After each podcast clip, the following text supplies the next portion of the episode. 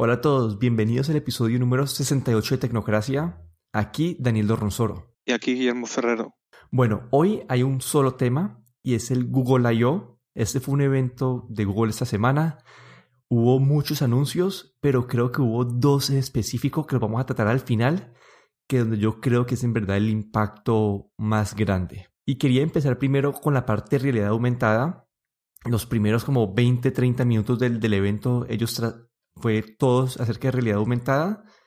Y lo que ellos trataron de, hacer aquí es mostrar que listo, yo voy a buscar tiburón en Google y, van, a haber, algunos resultados que yo puedo abrir con el celular. En este momento es un celular eh, Android al principio y utilizando eh, los frameworks de realidad aumentada en Android voy a poder ver ese tiburón como si estuviera sobrepuesto en mi mundo, pues en el mundo real usando la cámara. Me parece interesante una forma nueva de agregarle una dimensión nueva a las búsquedas de Google, pero todo eso, todas esas búsquedas van a depender de que hayan proveedores o, o creadores de contenido que vayan a hacer, eh, que vayan a crear este tiburón 3D o en realidad aumentada y todas estas como, sí, todas estas búsquedas en realidad aumentada. Entonces, para mí me parece algo interesante, una edición buena, pero si la mayoría de las personas están utilizando, dispositivos que puedan aprovechar esta búsqueda, no sé qué tantos creadores vayan a, a, empezar a implementar esto a gran escala. Sí, esto puede, puede ser algo que caiga, digamos, en saco roto y que, y que como demostración pues eh, es bonito, pero luego a lo mejor a la hora de la práctica pues eh, vamos a ver muy poco y puede que acabe desvaneciéndose. Sí, han, habido anuncios anteriores en, en, los Google I.O. Yo me acuerdo, hubo, una que era una, como una, una inteligencia artificial para imágenes que mostraban la imagen detrás de una reja y la inteligencia artificial quitaba la reja y entonces quedaba la imagen como si no tuviera reja. Eso nunca salió a la vida, como que eso creo que fue en Google I.O. de hace dos años y nunca pasó nada con eso. Entonces, como que son, son ideas, ellos pueden implementarlas, pero la verdad no, no sé.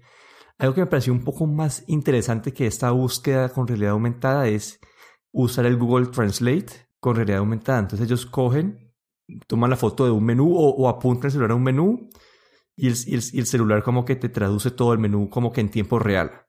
Y además de eso, si es un restaurante que como que han buscado mucho en Google, también te puedo decir como que los platos más buscados y cosas así de ese menú. Entonces como que es una forma de sobreponer mucha información en tu mundo.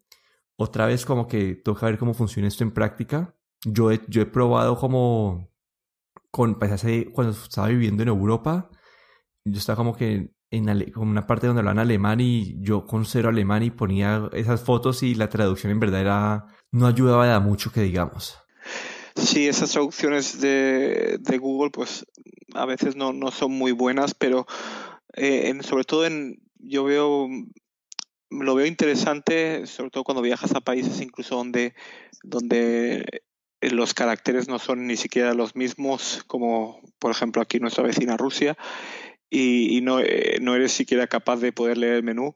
Ahí podría puede ayudar en algunos momentos para, para un poco entender entender un poco aunque las traducciones no sean muy buenas, pero mm, sí es una, es una idea bastante graciosa. Yo creo que sobre todo para la persona que viaja bastante, pues puede ser útil en algunos momentos. Sí, como que tal vez puede ser como una herramienta para un principio, para uno entender como que esto es como que estoy comiendo gato, estoy comiendo pollo, no sé, como al menos para darte una idea darte una idea principal. Tal vez los las partes específicas no te, no te las va a poder dar así en un principio. Puede que con el tiempo evolucione, pero, pero sí, como que al principio sí, como una, una dirección.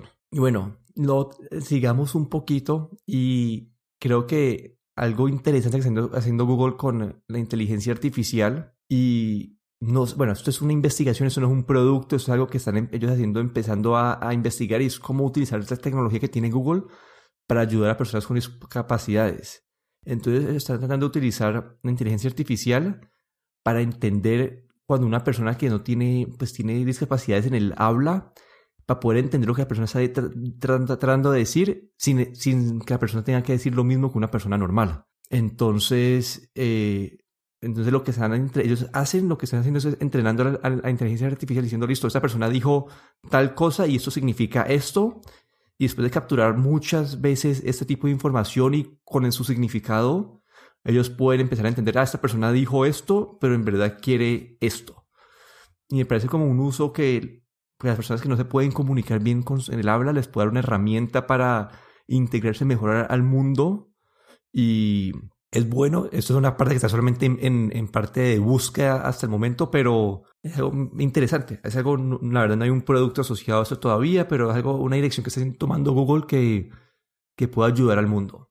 Sí, yo creo que, que cualquier, eh, cualquier compañía que, que, pueda, pueda ayudar a, a, gente con discapacidades, pues es siempre bienvenido, aunque sea un pequeño, un pequeño aporte, pero cualquier, cualquier aporte es bueno. Me gustaría que hubiera sido un producto, pero apenas están empezando a hacer búsqueda y no se sabe si de esto va a resultar algo en algún momento, pero al menos lo están haciendo. Y Google también tuvo un cambio grande. Ya el Google Home ya no existe, ya que todos esos productos de Google para el hogar van a quedar bajo la marca Nest. Entonces Google anunció el Nest Hub Max, que es una pantallita como creo que son de como 8 pulgadas eh, que es tu asistente o tu centro de asistente para el hogar. Es una pantalla que te puede mostrar la información del asistente, puedes ver videos, puedes usarlo como video para cámara de videoconferencia. Y hubo dos así funcionalidades interesantes. Uno es que el asistente, dependiendo de quién lo está viendo, usando, identificando la cara, usando lo que ellos llaman el face match, van a dar contenido relevante a esa persona. Y la otra es que tiene control de gestos. Ellos muestran un video de una persona cocinando y que se voltea, le pone la mano arriba y el asistente, y el asistente como que para de hacer algo. Entonces ellos tiran todas estas, estas, no sé, estas funcionalidades. Es un concepto interesante, pero uno, no sé qué, tantas personas van a querer tener esto con una cámara. No sé, hoy en día todo el mundo bloquea la cámara del, del, del, laptop, le ponen la cintica. Entonces no sé qué, qué tanto vaya a ayudar este producto si, si alguien le va a tapar la cámara. Pues eh, sí, eh, este Nest Hub, eh, la versión Max con, cámara, tengo entendido que tiene un pequeño interruptor que, deshabilita la cámara, digamos, electrónicamente, sobre todo por, estos problemas de, seguridad que, hoy en día vemos mucha gente que también tapa la cámara en, sus laptops. Pero veo muy interesante sobre todo el, control por gestos, porque el, uso más, más digamos, más, más eh, común pues va a ser en casa, por ejemplo en la cocina cuando uno tiene las manos en la masa ah, cocinando algo y necesita, está viendo un vídeo y quiere parar el vídeo y volver a continuar con el vídeo de una receta, por ejemplo, y va siguiendo la receta. Eh, o por ejemplo recibe una videollamada o quiere hacer una videollamada, pues en este, en este caso estos gestos pueden ser interesantes. Eh, el tener una cámara de Google dentro de casa, pues eh, no sé, mm, no estoy, no sé desde el punto de vista de privacidad, pues eh, hasta qué punto, hasta qué punto es, es eh, recomendable. Normalmente siempre hablan de, que todo es, de, que es seguro, de que es fácil de utilizar, pero luego de vez en cuando vemos noticias de, de que han habido algún, algún tipo de problema Así es que no, no sé yo hasta qué punto eh, querría tener una, una cámara de, de Google dentro de casa. Bueno, y la parte de los gestos, toca decirlo que LG con el celular trató de implementar esto este año, pero una cosa es un celular que uno tiene que estar como que ahí encima de él, pero este es un aparato que está diseñado para estar parado, como que te, siempre te está viendo. Entonces el gesto puede ser mucho más útil que en un celular, eso es lo primero. Lo que me preocupa es qué tan preciso puede llegar a ser estos gestos. Como qué pasa si uno está como, no sé, uno se mueve de una manera específica. Quiero, mejor dicho, quiero entender la ejecución de esto, cómo va a ser, porque este producto de gestos mal diseñado puede hacer que la experiencia total sea pues mucho peor. Sí, los gestos, el gesto que vimos de, de parar un vídeo, por ejemplo, es un gesto muy fácil de poner la mano delante eh, pero claro, los gestos con las manos se pueden complicar bastante y habría que ver cómo, cómo de eficiente es. El otro anuncio que tampoco no hemos llegado a la parte que yo considero que es la importante, es que anunciaron pues otras funcionalidades para Android Q. Todavía no han dicho cómo se va a llamar este Android, pero tiene modo oscuro, como que esto ya todo, todos han empezado a implementar el modo oscuro, está bien. Tiene una cosa que es transcripción en tiempo real, o es otra, otra algo bueno para personas con discapacidades o personas que no tengan acceso a audio en el momento. Y es que pueden empezar, si están viendo un video, el Android Q les puede ir eh, haciendo pues poniéndole el subtítulo en tiempo real de lo que están diciendo en el video. Entonces, para una persona que no, pues, que no pueda escuchar o para alguien que, si estás como, no sé, en un lugar que no puedes tener audífonos o escuchar con el parlante, te puede dar, pues, es una, una dimensión extra al, al contenido dentro de Android que puede ser útil. No sé qué tanto se haya utilizar o qué tan buenas vayan a ser las transcripciones. Algunas veces uno ve esas transcripciones en YouTube y no son pues del todo correctas, depende de qué tan claro habla una persona. No, yo lo que más interesante veo de la transcripción es, esa transcripción en tiempo real que se hace dentro del mismo dispositivo móvil, que es, lo que hasta ahora pues casi todos los, eh, los asistentes personales como Siri, por ejemplo, eh, mandan la, información de audio a un servidor que hace la transcripción y, la manda de vuelta al teléfono, pero en este caso se hace en el mismo teléfono. Y esto la verdad es que lo veo muy interesante porque creo que por ejemplo, en, puedes estar offline y todavía tener este sistema de transcripción en el teléfono, sin necesidad de, de, acceder cada vez a, los datos de la red. Sí, bueno, y la otra parte, el otro anuncio de Android Q es que ahora ya Google va a poder mandar, sin importar el, el, el eh, sin importar la compañía que fabrica el celular, ellos van a poder mandar actualizaciones de seguridad como en el aire, es decir, que no tienen que estar conectado el dispositivo, solamente pues conectado a internet. Y eso es un paso muy importante para poder mantener el Android con estándares de seguridad más altos. La parte mala es que solamente va a funcionar con celulares que tengan Android Q, eh, como que de, pues, de nacimiento o que sean pues fabricados con Android Q. Para los que no son Android Q, tienen que actualizar a Android Q y después tienen que conectarse para poder recibir esas actualizaciones con un cable. Entonces sí, como que en este momento eh, Google, especialmente Android, que se demora tanto en actualizar los, los, los, sistemas operativos y que digamos como el 50% hoy todavía corren en Android 5.0, que es, creo que era el, el, el, el Nougat, no me acuerdo, bueno, en un Android mucho más viejo.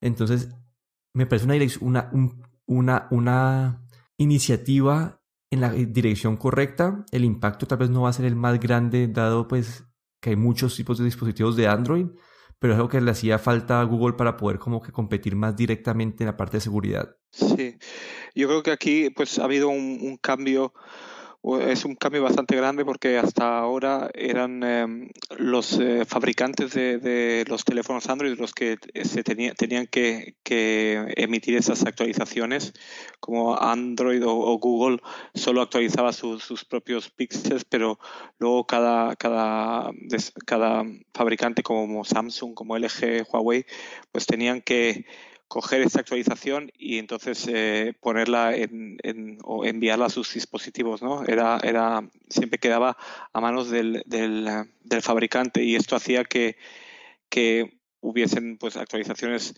llegasen mucho más tarde en, en, y dependiendo de, incluso del, del, fabricante pues podría llegar a, al cabo de un, un, mes, dos meses, tres meses, seis meses podría ser que para algunos teléfonos no llegasen nunca y aquí, pues lo que el, el, yo creo que esto ha sido, ha sido un problema siempre en, en los, eh, en los eh, dispositivos Android y creo que aquí pues Google ha, tomado la iniciativa y ha dicho que, que necesitamos que, que, estas actualizaciones, sobre todo actualizaciones de seguridad, lleguen lo más rápido posible a, a todos los dispositivos. Y yo creo que aquí pues habrán hecho como una especie de separación de lo que es el, el core de, de, Android desarrollado por Google y luego la parte de, los desarrollada por los fabricantes para poder actualizar esta, esta parte del, eh, interna del sistema operativo para poder enviar actualizaciones de seguridad, por ejemplo, directamente a través del, eh, Google Store, del Play Store a los dispositivos sin tener que esperar a que los, los fabricantes pues manden esas actualizaciones. Yo creo que eso es un, una cosa muy positiva y un paso muy grande adelante para los dispositivos Android. Esto sí tiene un asterisco enorme. El asterisco es que Google ha seleccionado algunas, algunas, algunos módulos, los módulos más importantes de todos, creo, creo que eran como 14 módulos, y de estos, como que esos son los módulos que ellos van a actualizar con estas, estos, estas cosas de seguridad, pero los fabricantes tienen derecho a escoger qué módulos, eh, qué módulos actualizan. Entonces, no pueden cancelar todos, pero tienen que, como que no pueden cancelar todos los módulos, pero tienen que, pero tienen la opción de no, de no actualizar los 14 módulos en total. Entonces todavía es, hay mucho control de parte del fabricante y puede que esté limitada, pues se limita hasta cierto punto estas actualizaciones de celular. Pero hagamos un salto a los dos temas más importantes. El primero es lo que ellos llamaron el asistente de siguiente generación. Y lo que pasó es que Google siempre ha tenido eh, un archivo enorme en la nube donde está toda la inteligencia artificial de Google y ahí es donde se procesan pues todo lo que se pasa es que todas las peticiones al asistente pasaban por la nube, este archivo enorme lo procesaba y mandaba la, la respuesta al dispositivo. Ellos han podido minimizar o compactar el tamaño de este asistente en 500 megas, es decir, que ya cabe en cualquier celular por lo tanto, ya Google no tiene que pedir como que a la nube eh, tiempo de procesamiento. Eso, eso tiene dos implicaciones muy grandes.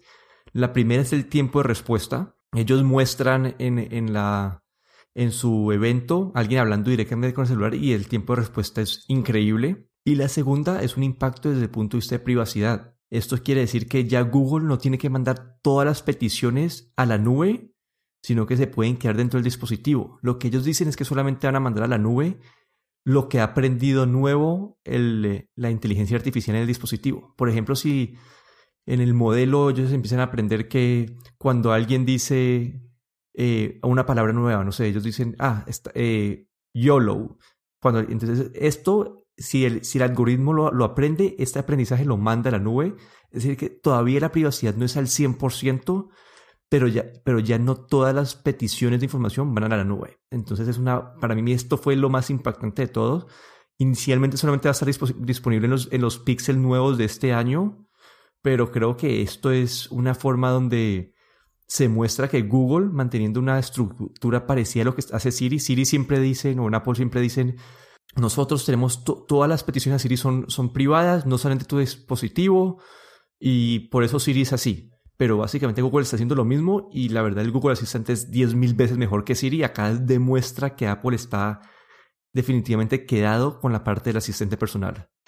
Sí, eh, este, este nuevo, nuevo asistente, nueva generación, la verdad es que, como has dicho, lo del, eh, una vez más, el, poder procesar en el mismo dispositivo, pues lo, que, lo que estás hablando es un avance muy grande eh, que reduce también los tiempos de, procesamiento. Y, también algo muy interesante que, vi en el vídeo de, Google es que también eh, el, este asistente entiende del contexto del que estás hablando. Por ejemplo, le puedes decir que te muestre fotos eh, de París y luego puedes decir, eh, y luego le puedes decir, muéstrame fotos donde aparezcan coches y te busca de fotos de París donde aparezcan coches, por ejemplo, que entiende el contexto en el que estás hablando y no tienes que volver a, como otros asistentes, por ejemplo Siri, pues en el que, en el que muchas veces no, no entiende el contexto en el que estás hablando y si quieres dar tienes que volver a repetir otra vez todo lo mismo, por ejemplo. Y este nuevo, nuevo asistente pues entiende mucho mejor el contexto en el que está hablando, lo guarda y puedes como interactuar mucho más fácilmente y luego también mucho más rápidamente. Sí, y ahora lo que ellos mostraron es que ya también está, ya que ahora es más rápido, además de eso puede ejecutar acciones dentro de aplicaciones sin estar como dentro de la aplicación. Entonces ellos mostraban, sí, quiero que me pidas un Uber, quiero que me hagas un, pidas un domicilio de comida. Sin, eh, y todo esto es casi que en tiempo real y la verdad para mí creo que esto fue lo más impactante de todo, porque acá demuestra la gran brecha que había entre Google y Apple, porque antes Apple tenía como que este limitante de privacidad, tus, tus peticiones no salen del dispositivo, todo está procesado en el dispositivo, y Google ahora, pues según lo que explicaron, está haciendo exactamente lo mismo, mucho mejor y más rápido. Entonces, como, no sé, como que para mí esto fue lo más impactante. Tiene mucho, pues básicamente mostrar a una persona controlando el dispositivo al 100% como que con la voz. Y no sé, esto me parece que le va a dar un salto mucho más grande a los Pixel eh, de lo que están el año pasado en comparación a otros Android y a, los mismos Apple. Bueno, pero además de esto, que eh, sacaron otros, otros parte, otro par de funcionalidades en el asistente y es que te van a dar como cosas más personalizadas para vos. Hay un modo auto que cuando estás en el carro te van a dar información más limitada pero más relevante para el momento. Y Google Duplex, este asistente personal que te iba a llamar, que hablaba como un humano, básicamente se volvió un autofill glorificado. Ahora puedes decirle, quiero que me reserves un carro y básicamente estás en Chrome y te va a llenar de información que sabe tuya, pero eh, como que no es tan impactante como lo introdujeron el año pasado en el Google I.O. Sí, este Google Duplex, pues eh, la verdad es que eh, mm, también pues está interesante, pero no sé hasta qué punto pues va va a ser tan eficiente, digamos, como dices, como quiero alquilar un coche y te va a rellenar todos los datos. ¿Cómo va a ser de, eficiente en el, en el, mundo real, digamos? Sí, ahí lo que yo todavía es como yo digo que es un asistente, pero te toca supervisarlo. Porque muchas veces cuando yo, bueno, eso lo, lo he hecho con Alexa, cuando le he dicho a Alexa como que, hola, méteme tal cosa en el carrito de compras, la, mayoría, la gran mayoría de veces no, no, no le pega lo que yo quiero pues, pedir. Entonces todavía es como que te ayuda a ejecutar algunas acciones, pero siento que todavía te toca supervisar muchas de estas hasta que uno pueda llegar al punto donde en verdad confías del todo en lo que hace el asistente. Y por último, el otro gran lanzamiento o el gran anuncio, aunque se había, se había filtrado por todas partes, fue el anuncio del Pixel 3A y el Pixel 3A XL. Aquí el diseño del celular es un poco viejo, se nota que tiene pues tiene esa frente y esa y ese mentón un poco anchos, pero me parece que Google acá ha tomado unas, unos intercambios, unos trade-offs de funcionalidades muy interesantes. Usualmente las, lo que hacen las compañías como las de el Pocophone y todas estas es que te dan eh, un, celular con buen procesamiento, pero la cámara queda súper mala, las pantallas son feas y hacen pues, eso, las típicas, sí, los típicos cambios que hacen un, un, un dispositivo budget pero Pixel o Google con estos lo que ha hecho es mantiene una cámara casi que igual de buena que la del Pixel 3, mantiene una pantalla que se ve también OLED que se ve bastante bien, un diseño un poquito viejo, pero es entendible por un dispositivo de 400 dólares. Pero sí, siento que es un dispositivo que toca, lo, que, lo, único que me preocupa es que Google ha tenido problemas con que se le están, los Pixel 3 se están volviendo un poco lentos y los Pixel 3 tiene un procesador mejor que el Pixel 3A entonces toca ver cuánto, por cuánto dura en verdad este, este, sí, por cuánto tiempo sirve ese procesador que es un poco más lento para mantenerse al día con los, con el, pues los las últimas versiones de Android. Yo creo que aquí Google con el Pixel, con el 3A ha dado en el clavo realmente. Yo creo que han, visto qué es, qué es lo que más eh, busca la gente hoy en día en un teléfono y yo creo que una de las cosas principales es la cámara los teléfonos se han convertido básicamente en la cámara que siempre llevas encima. Y, de ahí, pues, el otro, el otro gran problema, digamos, de los, de los teléfonos móviles hoy en día es el precio. Y de aquí han, han hecho, han, han, cogido pues lo mejor de uno y lo mejor de otro. Han cogido lo mejor que tenía el Pixel 3, que era la cámara, con su modo nocturno incluido. Y lo mejor que podían haber hecho es un precio, un precio asequible. Mm, medianamente asequible si pensamos 400 dólares como precio asequible.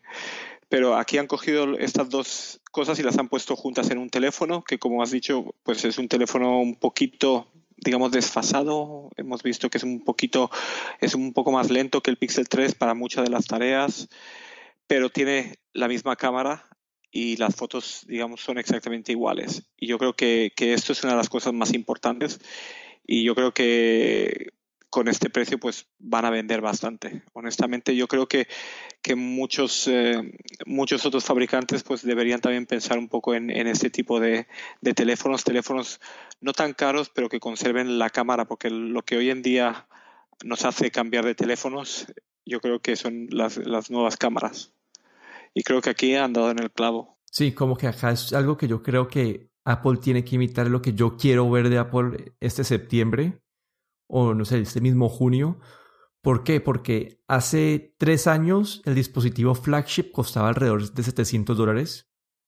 Ah, desde que Apple lanzó su, y Apple y pues Samsung con el Note lanzaron esos, esos pues el, iPhone 10 y el Samsung Note, creo que fue a partir del 7, del 7.8, eran dispositivos de casi mil dólares. Entonces el precio promedio de estos celulares subió mucho y hoy en día, digamos, la estrategia de Apple para un celular barato es un celular de hace tres años. Siento que Google con este cambio básicamente, básicamente te da un dispositivo nuevo por un precio mucho más asequible. Y algo, pues, hay algo para mencionar es que todo el mundo, uy, sí, tiene, por fin tiene el, el, huequito para el puerto para el audífono. Y para mí esto es algo más de, eh, es un celular más barato para personas que tienen un, presupuesto menor y esas personas están menos propensas a tener plata para comprar un, eh, audífonos inalámbricos. Entonces tienen que incluir esto para que sea un paquete atractivo para alguien que tiene ese presupuesto. No, no, no creo, yo no creo que Google vaya a lanzar su Pixel 4 con puerto de audífono. Pero bueno, en fin, como que me parece, me parece que este es... Dame un segundo que se me movió el micrófono. Me parece que este es un precio, pues un punto de precio muy interesante, un punto de precio necesario, especialmente que no sé, como que con, con las rumores que hay del nuevo iPhone, que es simplemente una cámara nueva, mismo diseño de una cámara nueva, yo no le metería mil dólares a un celular si es simple, ese es el, único cambio que va a haber. Entonces, tener dispositivos de este precio se vuelven mucho más atractivos para alguien que quiera cambiar. Ahí ya he visto algunos de, los, las personas o podcasters de que son así super Apple fanboys, se han comprado un Pixel 3A porque es un precio decente para un dispositivo que se ve en papel bastante bueno. Sí, yo creo que, que, muchos fabricantes deberían seguir el ejemplo de Google, incluido Apple. Como has dicho, pues eh, en Apple sí que es una versión, digamos, más económica de un iPhone, tienes que irte a un modelo de años antiguo y no poder tener un modelo de, del año actual pues más barato y yo creo que aquí Google pues ha dado en el clavo y, y puedes tener la última tecnología en cámara si lo que más te interesa es la cámara a un precio mucho más barato. Yo creo que esto, esto ha sido muy, muy buena idea, una muy buena estrategia. Y bueno, y algo más para mencionar ahí es que hasta hace un par de años habían compañías como OnePlus que tenían celulares con los mejores specs y cámaras buenas por este precio, pero ellos mismos en los últimos dos años, el, OnePlus al principio costaba 400 dólares, hoy en día el, te cuestan 600 dólares. Es decir, que ellos también se han salido de este punto de precio y hace que este, este anuncio de Google sea aún más importante. Pero bueno, eso ha sido todo por el episodio de hoy.